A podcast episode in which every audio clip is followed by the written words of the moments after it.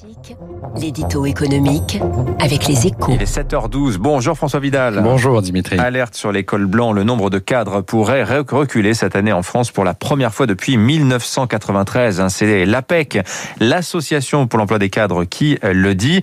On connaîtra l'ampleur des dégâts un peu plus euh, précisément avec les prévisions chiffrées pour 2021 euh, au mois d'avril, François. Mais le pire, hein, le pire pour l'emploi des cadres paraît difficilement évitable. Hein.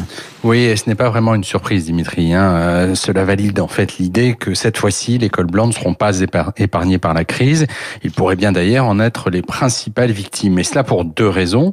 D'abord, mécaniquement, à cause du gel des embauches. Selon la PEC, seule une entreprise sur dix a l'intention de recruter un cadre au premier trimestre. Quand il y a un an à peine, on était sur un rythme de 300 000 recrutements annuels. Moins d'embauches et plus de départs à la retraite ou du fait d'un licenciement, c'est donc moins de cadres actifs à l'arrivée.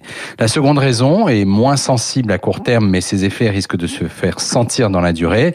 Il s'agit du changement des conditions de travail. La généralisation du télétravail change des, quelque chose pour les cadres, François. Hein. oui, et, et, pour les cadres, ce phénomène imposé par la, la, crise du Covid va avoir deux conséquences. La première, c'est de montrer que certains ne sont pas forcément indispensables au bon fonctionnement de l'entreprise.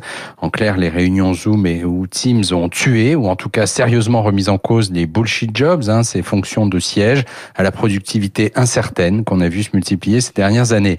La seconde conséquence, c'est de pousser à la réduction de la taille des sièges sociaux pour tenir compte de l'importance durable prise par le télétravail et aussi, bien sûr, pour faire des économies.